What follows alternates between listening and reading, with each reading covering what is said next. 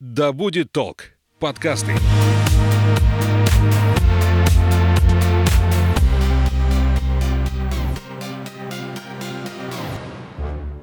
Всем привет, меня зовут Светлана Подберезния, и это подкаст «Ой, страшно». Здесь мы обсуждаем страхи и фобии, которые одолевают человечество в 21 веке. Все истории подлинные, а героем подкаста может оказаться ваш коллега, сосед и даже вы сами. Бояться за своего малыша нормально, и каждый родитель старается уберечь ребенка от горького опыта, например, чтобы он там не порезался оставленным без присмотра ножом, не подавился какими-то мелкими игрушками, когда дети тянут в рот все подряд, но порой такие страхи зашкаливают, и родители теряют способность трезво мыслить. В голове тревожной мамы без видимых на то причин рисуются страшные сценарии, что ее малыш непременно заболеет, умрет, упадет и разобьется, что его украдут. Что уж говорить о ситуации, когда угроза жизни может быть реальной. Почему обычное волнение перерастает в страх и где грань между нормой и патологией? Обсудим с психологом Натаван Косаченко. Здравствуйте. Здравствуйте. Откуда берется страх, что с ребенком что-то может случиться? Страх это чувство, которое нам позволяет обезопасить себя. Это врожденное чувство. Его бояться не стоит. Потому что как раз-таки это и есть катализатор такой, защитный механизм наш, который позволяет нам избегать каких-то неприятностей, преждевременно подумать о них и не наткнуться на что-то там большее, да, и не навредить себе. Страх вот про который вы сказали. Знаете, когда психолог, например, находится ну, когда женщина, например, замужем, да, про психолога сейчас, она угу. замужем, да, и она может тогда рассказывать, как выйти замуж, как конструктивно построить там семью, да, и отношения, чтобы были великолепные с мужем. На словах. Да. Может она это рассказывать, потому что вроде как сама прошла этот опыт, например, да, успешно и реализует его в жизнь. Когда психолог не имеет ребенка и говорит о том, как хорошо иметь ребенка и как правильно его воспитывать, может быть, она, конечно, основывается на опыте других людей. Я к чему это веду? Я сама мама маленького ребенка. И когда вы мне сейчас говорите, что у мамы присутствует страх потери ребенка, это базовое чувство, конечно же, в нас, в любой маме. Я, естественно, буду коршуном летать, если я вижу, что лежит нож на краю стола, естественно, нужно его убрать. Это нормально. Ребенок, он же не способен еще, да, ну, мы берем там возраст от одного, там, угу. даже до пяти, к примеру, да, в пять-то уже, конечно, осознает, ну, до трех, например, да, он еще Когда такой опасности лезут, не осознает. Да, лезут везде и всегда, и надо все потрогать, попробовать. Да, потрогать, да, и попробовать на деле. Его нужно научить, показать, что опасно. Мамина задача, по идее, это правильно познакомить ребенка с миром, но при этом не дать ему такую установку, что мир весь опасен, и ты без меня в этом мире существовать в принципе не имеешь права, не можешь, я должна быть всегда рядом, я должна всегда тебя предостерегать. Это не норма, когда, например, мы говорим про ребенка, а имеем в виду маму 80 лет, а ребенка 44 лет. Это уже не норма. Он может быть ее сыном, но в этом возрасте он уже взрослый, он не ребенок.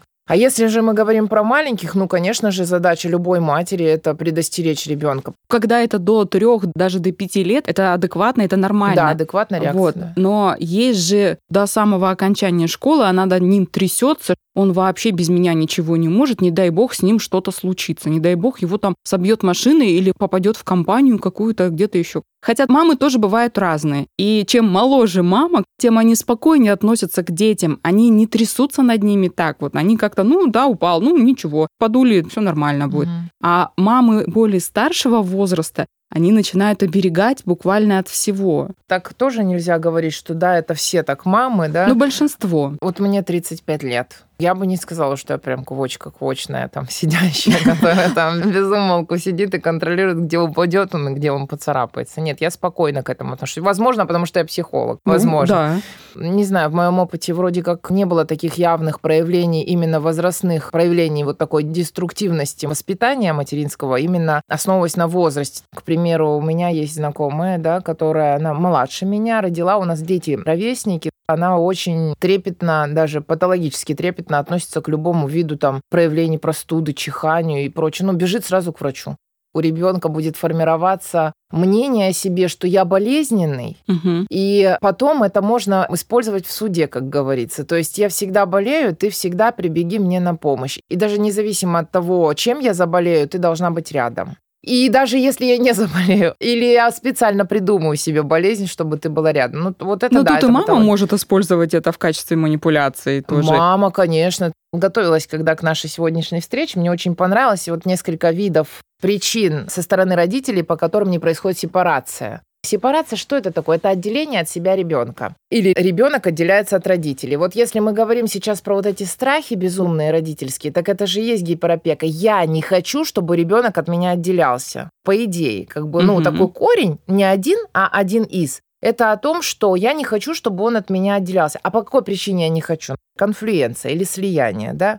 Неспособность человеком допустить мысли о том, что другой человек может существовать без меня. Он не просто не может существовать без меня, он не может чувствовать по-другому, он не может жить по-другому. В этот момент мать может говорить, ну, примеры такие, да, одень шапку, тебе холодно, или иди покушай, я знаю, что ты голоден. Это тоже проявление гипертревожности, как потери контроля, как потери безопасности со стороны матери. Объясню почему. Вот тревожность, да, когда мама представляет собой тревожный тип личности. Она уверена в том, что мир опасен, что ребенка нельзя оставлять одного ни на минуту. И главная задача такой мамы – оградить и защитить своего ребенка от всех напастей, даже если этому ребенку 32 года, ребеночку, да. Причина же может быть и в пережитой травме. Матерью С ребенком что-то в детстве случилось, для нее это был очень большой стресс, она Мгм. поняла, что чуть не потеряла своего Мгм, ребенка, да, и вот после этого она начинает над ним трястись, бояться всего и вся. и может, и пожалуйста. Пускай трясется. Но главное, чтобы У это какую-то грань не опыт. переходило, когда это мешает и ребенку, и ей, и она понимает, что она слишком опекает его. Она не понимает. А если понимает, ну ничего с собой сделать не может. Значит, не понимает. Если понимает, она сделает с собой. А что можно сделать? С собой Да. пойти к психологу. Ну, то есть и вот- рассказать. Вы знаете, вот, например, на Таван, да, в моей жизни происходит следующее. Моя дочка, там, ей 10 лет, я ее сопровождаю на танцы, на танцах сижу, смотрю, чтобы никто ни в коем случае там ногой ее не ударил. После этого мы идем, заходим в автобус. Мгм. В этом транспорте я стою и запускаю ее в самый дальний угол, чтобы с другой стороны ни с какой не прилетела. В этом углу стою я, защищаю и прочее, прочее. Конечно, тогда я буду уже беседовать с мамой, не с ребенком. А что с вами не так? Каждый случай же индивидуальный. Мгм. А от чего вы ее защищаете? От какой-то напасти? От какой напасти? А что с вами было не так? Задача психолога – выйти на контакт с клиентом и попробовать обнаружить, а корень зла в чем. Может быть, мама подверглась какой-то неприятности в детстве, и у нее там это сохранилось как травма, и она пытается свою дочь от этого защитить. А есть ли вероятность, что это неприятно? Точнее, не так, вероятность всегда есть. Насколько высока вероятность, что ваша дочь, например, упадет с лошади, с телеги лошади? Ну, как мама там в деревне воспитывалась, например, доехала на лошади в телеге, ее выпихнули там дети с этой телеги, и она травмировалась. Вот теперь она свою дочь защищает. Ну, не с телеги, из машины. Какова вероятность? Почему вы так считаете? Она говорит, ну, потому что я такой опыт проходила. А вы — это вы, а ваша дочь — это вы. Или она где-то прочитала, например, что А ребенок дочь? выпал. А ваша дочь — это вы? Ну, можно прочитать, что комета упала. Ну, Прямо- у нас прямо одно время дети из окон выпадали, когда понаставят сеток вот этих, и дети начали выпадать из окон. На и буквально деле- каждая вторая тогда вот тряслась. Какой замок поставить, чтобы и, И комнату правильно. проветрить, Ну, да? все и- правильно. Но на самом же деле, да, если это подпитано какой-то реальной статистикой, ну, задумайся тогда, да, Мгм. ну, про поводу окон. Понятно, на девятом этаже эти окна пластиковые открывались легко, и реально дети выпадали. Ну, задумайся, убери ручки. Это норма. Человек учится на чужих ошибках, Мгм. если он умный. Если он дурак, учится на своих. Ну, давайте не будем дураками учиться на чужих.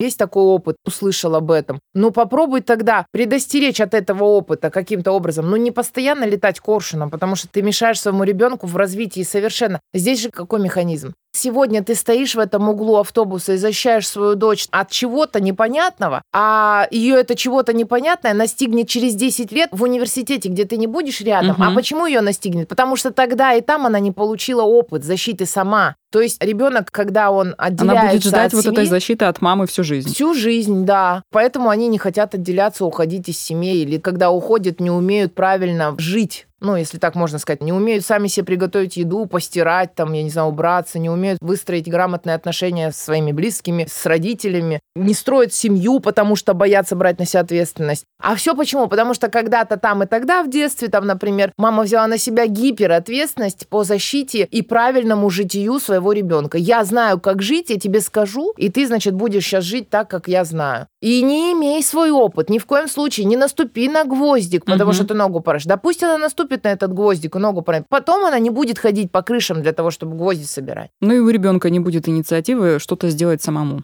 Если она будет, конечно, его отовсюду защищать, то не будет инициативы. Везде должна быть норма. Ну, то есть Как середина. понять, где это еще норма, а где это уже перебор? Когда ребенок говорит матери, что я хочу сам, дай мне попробовать это сделать, это вот в три года. Да, да, да, я только этот хотела период. сказать, это же в 2-3 года уже Да, начинает. Я ребенок- сам. Да, ребенок начинает говорить, я сам, вот этот кризис я сам в три года начинается. Вот там мама должна дать ребенку самому делать. И наблюдать за его какими-то успехами за это, естественно, похвала. А после неудач, например, рассуждение. А что пошло не так? А почему ты столкнулся с этим? Да? Ну, это мы берем прям вот такую классическую, Мгм. красивую, красивую схему, когда маме нечего делать, она не работает, сидит дома И Копается в себе. копается в себе и читает всех психологов мира и воспитывает просто идеального ребенка. Можно и не так, а можно и по-другому. Ну, в общем, Например, она с ним выясняет эти причины. Потом кризис уже подростковый. Ребенок отделяется, и группа сверстников становится для него более значимой, а мать уходит на второй план. Родители, семья уходит на Мгм. второй план, они их обесценивают. Это тоже признак отделения от семьи. То есть я становлюсь взрослым, я понимаю, что мы разные, я понимаю, что есть что-то еще, и взрослые несовершенны. Родители несовершенны. У них есть у всех изъяны. Я должен это принять и отделиться. В этот момент родители могут аккуратно вести и вот эти вот нравственные ценности, чтобы он их не утерял. Говорить об этом, как-то вот нейтрально дома показывать, что хорошо, а что плохо. То есть референтная группа важна,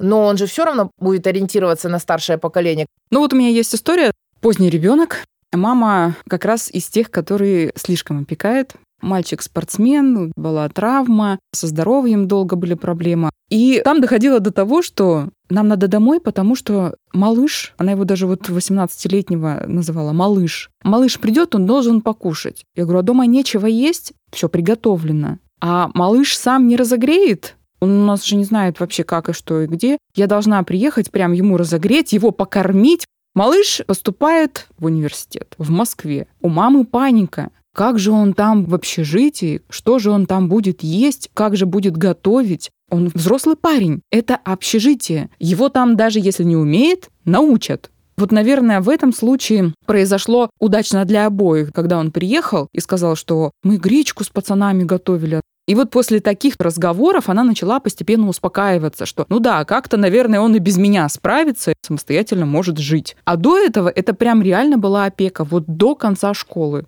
Кто вас будет слушать из гиперопекающих таких э, маниакальных мамаш, скажут, Ну это же нормально. Это мало того, что нормально, именно потому, что мама так очень трепетно относилась, поэтому он спортсмен, поэтому он отличник, поэтому он в Москву поступил, и поэтому он гречку ест, а не наркотики. Понятно? А я, например, что могу здесь сказать? Когда вот, например, к психологу приходят люди и говорят о нарушении семейной системы, болезнь близкого или там неправильное поведение кого-то из близких, я всегда отсыл свой веду к тому, кто ко мне пришел. Вот если бы ко мне пришла эта женщина, например, да даже бы и не пришла. Вот вы мне сейчас рассказывали, у меня первая мысль была задать такой вопрос. У этой женщины все хорошо с мужем? Ну, внешне выглядит все Ну хорошо. вот хорошо, что вы говорите внешне. Потому что я не могу настолько Эта женщина знать. реализовала себя как эм, профессионал? Профессионал, наверное, нет. Она домохозяйка. Вот вам и ответ. Это первое, что пришло мне в голову. Я поняла, что эта женщина не будет и не реализует себя как профессионал, и не будет искать свою нишу, потому что это и есть смысл жизни.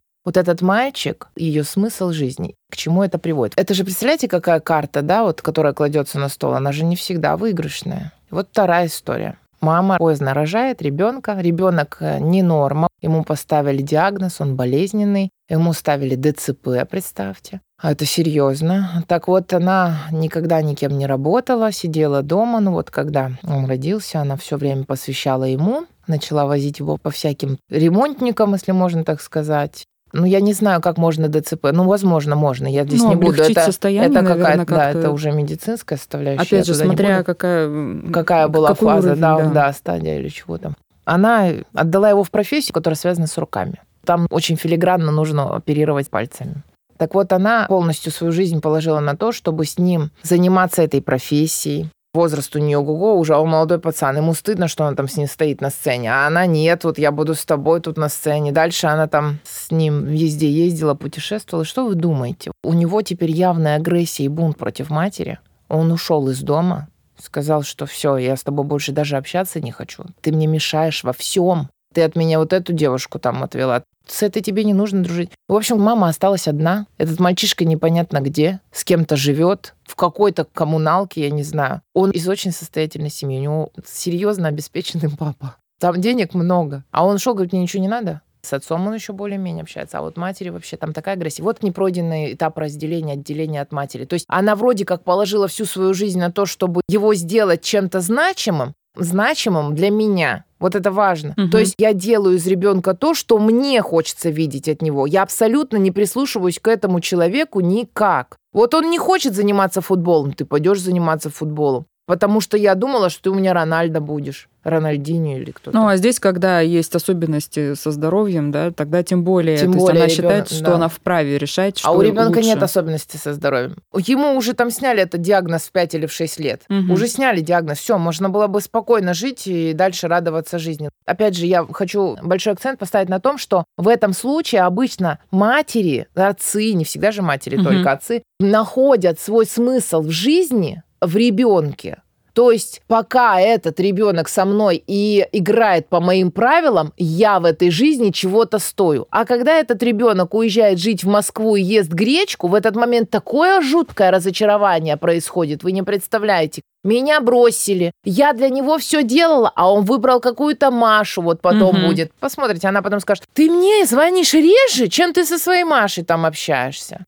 Потому что я вроде как в твоей жизни должна быть важнее, главнее. Я для тебя, я тебя на ноги поставила. Потом вот это яконье, тыканье и может привести как раз наоборот к агрессии со стороны ребенка, который скажет, ну хватит уже. Я тогда вообще звонить не буду и общаться не ну, буду. Ну, то есть получается, что мама или папа обязательно должны параллельно чем-то заниматься, чтобы не сто процентов своего внимания уделять ребенку, чтобы не было таких ситуаций потом. Вот в мире животных как? Мать производит этих ребят на свет, научает его находить пищу, приспосабливает его к этой среде и уходит, отпускает его. У каждого свое занятие. Также, если мы будем рассматривать семейные отношения, если жена будет жить только для своего мужа, она станет мужу неинтересна. Если мужчина будет жить полностью только для своей жены, ее интересами, ее хобби, ее увлечениями, он станет для нее интересен. А почему ребенок в этой системе почему-то кажется, как будто это мое, и вот оно должно быть именно таким? Я его тут родила, и ты должен играть по моим правилам. Ничего подобного. Это такой же человек, еще один в вашей системе появился благодаря вам, но это личность отдельная, дай ему право развиваться.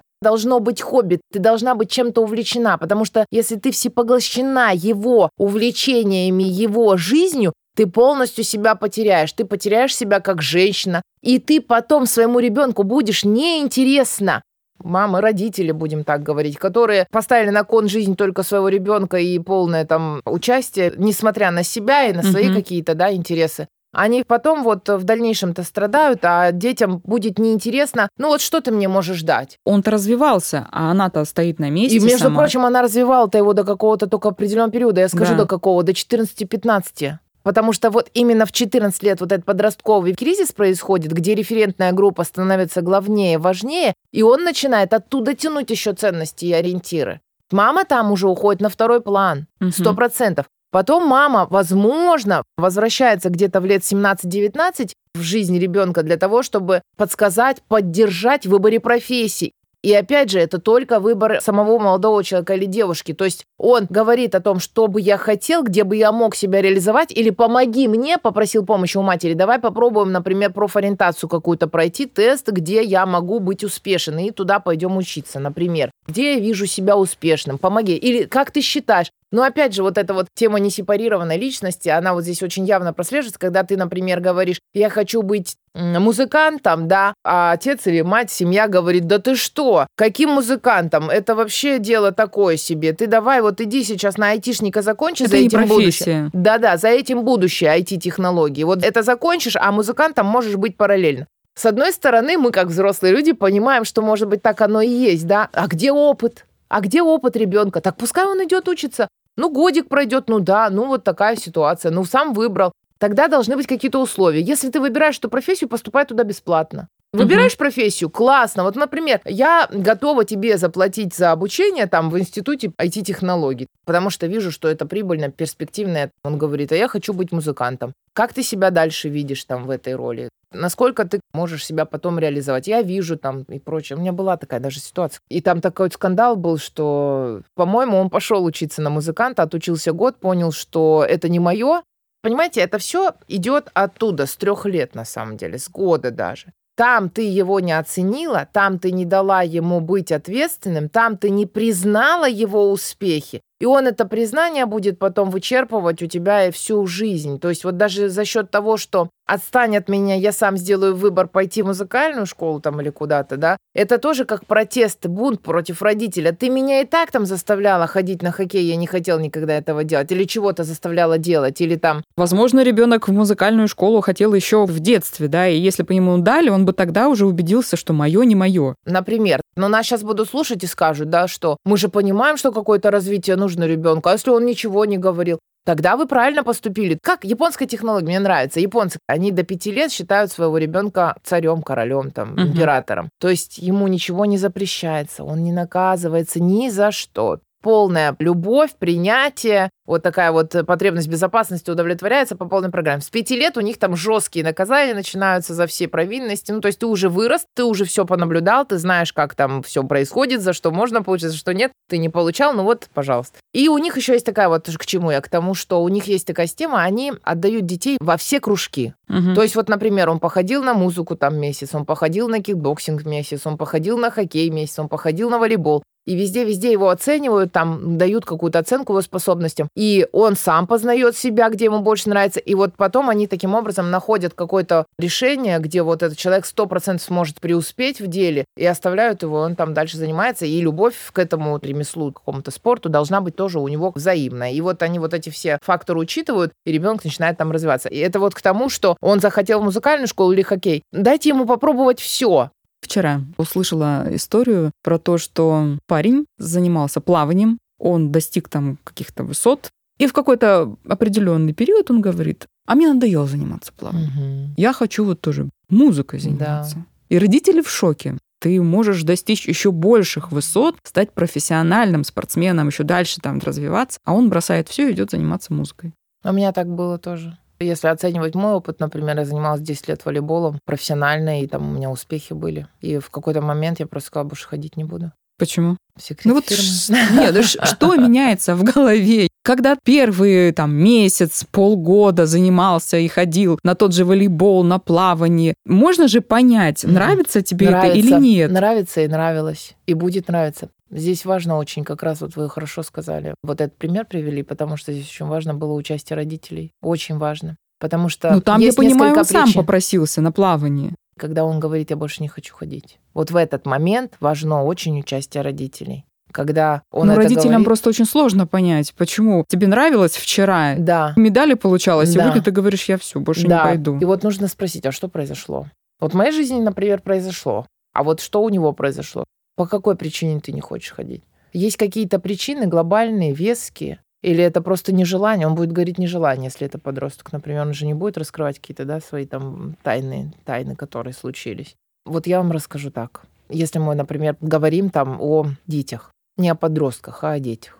Вообще страшно, я вот недавно узнала, прочитала, что 400 или 300 дел в Англии были закрыты, даже не начались уголовные преследования лиц педофилии поданы были заявления от родителей, от детей, все было рассказано, все как есть. Но там у них политика сейчас интересная, что они вот эту педофилию вообще полностью избегают. Если ребенок во время разврата этого проявлял интерес и улыбался, это значит, что это не насилие. Или что он сам инициативу проявил к взрослому, это уже не насилие. Нормально. Как про девушек, ты его сама спровоцировала, потому что ты в короткой юбке была. Это виктимология, виктимное поведение. Вот это вот да, это может иметь место, если девочке 23, а она в ночью в 12 идет в короткой юбке. Да, это правда. Мы-то про детей говорим. И вот представьте, ребенок. Но обязательно должен быть какой-то вот такой травмирующий. Нет, есть... просто я к тому, что вот ребенок приходит с группы, с какой-то куда-то ходил угу. и говорит родителям: я больше ходить туда не буду. Почему? Что случилось? Я не хочу. Давай поговорим, что случилось. Ну, может быть, хотя бы не там пять раз в неделю, а два раза в неделю, чтобы ты отдохнул там, ну, не бросал, да? А если родители говорят, что значит не будешь? Да силком будешь, ты больше никакого... Мы за тебя платим. Да, и никакого у тебя выхода нет. Ты либо туда ходишь, либо мы тебя забираем компьютер, ноутбук, планшет. Ты вообще больше в жизни ничего не видишь. А представьте, если там оказано было насилие. А он сказать не может об этом. Пацан, ему 10 лет, например. А ему стыдно это сказать, что к нему приставал его тренер. Представляете? Но вот он же может тому, сказать, что, например, может а, не я сказать. в эту школу не хочу больше ходить. Нет, в 10 лет не скажет. Он скажет, все, я вообще завязал, я вообще меня не надо никуда, я вообще всех ненавижу. Нет. Поэтому важно очень родителю прислушиваться, что с твоим ребенком. Не потому, что я решила, что тебе нужно туда ходить, потому что я мама ответственная, грамотная, правильная, знающая и воспитываю тебя в нормах и канонах, которые нужны этому обществу. Ты личность. В первую очередь, ты для меня дорог. Свои чувства скажи. Не хочешь, не надо. Я как бы вообще не буду настаивать. И в этот же момент нужно объяснять, для чего нужны увлечения, для чего нужны хобби. Например, просиживать за компьютером с утра до вечера, ты будешь деградировать, ты будешь неинтересен, например, где ты там будешь развиваться. Если, например, тебе нравятся компьютеры, ну давай тогда вот как этот мальчик недавно выступил, он говорит, я так любил компьютерные игры, что стал создавать компьютерные игры сам, там сколько угу. лет с Путиным вот выступал. Если ему нравятся компьютерные игры, давай отдадим тебя в кружок, где создаются компьютерные игры, чтобы это с пользой было. Кстати, про компьютеры. Ребенок, который противится гиперопеке родителей, несколько иначе это может выражать сейчас. Если раньше это были какие-то бунты, да, кухонные войны, то сейчас ребенок может просто замкнуться и уйти в виртуальный мир в те же компьютеры, где он будет самостоятельный, взрослый и жить хотя бы и виртуальной жизнью, но так, как он хочет. А потом наркотики уйдет. Ну, даже если не уйдет, но вот именно такая форма, когда родители думают, что он просто просиживает время за компьютером, а на самом деле это вот такой вот протест. Это достижение. Против... Правильно говорите, это вот как раз опять непройденная сепарация там и тогда. Или наоборот, недаданная любовь. Мы же говорим с вами о такой схеме, где мать пережелала, перелюбила, угу. переделала, а ей же не до. И оттуда тоже убегают дети. А когда недолюбила, оторвали от груди раньше, попал, в, я не знаю, в какой-нибудь госпиталь там в детстве, сам, у меня вот э, был случай, 44 года ей, а она, когда ей было 3 года, 5, она попала в госпиталь. Она там лежала с какой-то болячкой, не помню, серьезно. В общем, она долго лежала, что-то около года. Представляете, как вот стационар, к ней просто приезжали родители на выходные, там по субботам поцелуются, уедут. Не было возможности приезжать каждый день, потому что работали. Ну, ей 44, понятно, такие были времена, когда там на заводах работали, да, и некогда было. Вот она с недолюбленностью и работает по сей день. И она гипертревожная, кстати. Вот она за ребенком. Боже мой, там вообще. А ребенок от нее Но это вот связано вот Она обратилась ко мне как То есть недолюбленность и Да, она недолюбленная, недозаботливая. То есть ей не додали, она хочет это додать своему ребенку, быть другой матерью. Она обратилась ко мне, не знаю, что делать, мой ребенок от меня убегает. Я говорю, как убегает? Ну, поясните. Она рассказывает, что в любом месте, где бы мы ни находились, в каком-то открытом пространстве, он от нее убегает. Мама без перегибов, родительство без перегибов возможно? Без гиперопеки? Родительство без перегибов – это когда я опора для себя, я беру на себя ответственность за свои действия, за свои решения. Я за себя.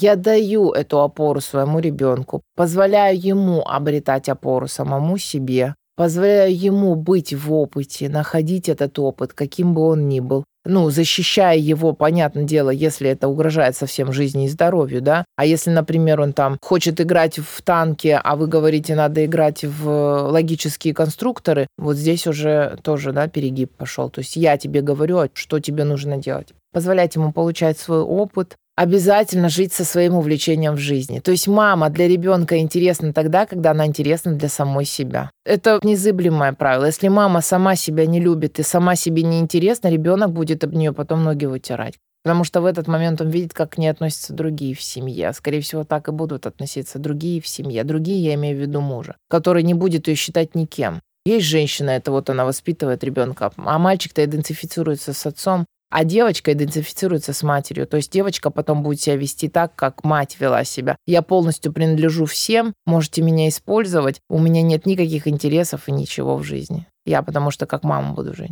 А вы себя считаете какой мамой? с гиперопекой или нет? Я считаю себя нехорошей мамой. Почему? Потому что я не всегда даю моему ребенку получить опыт.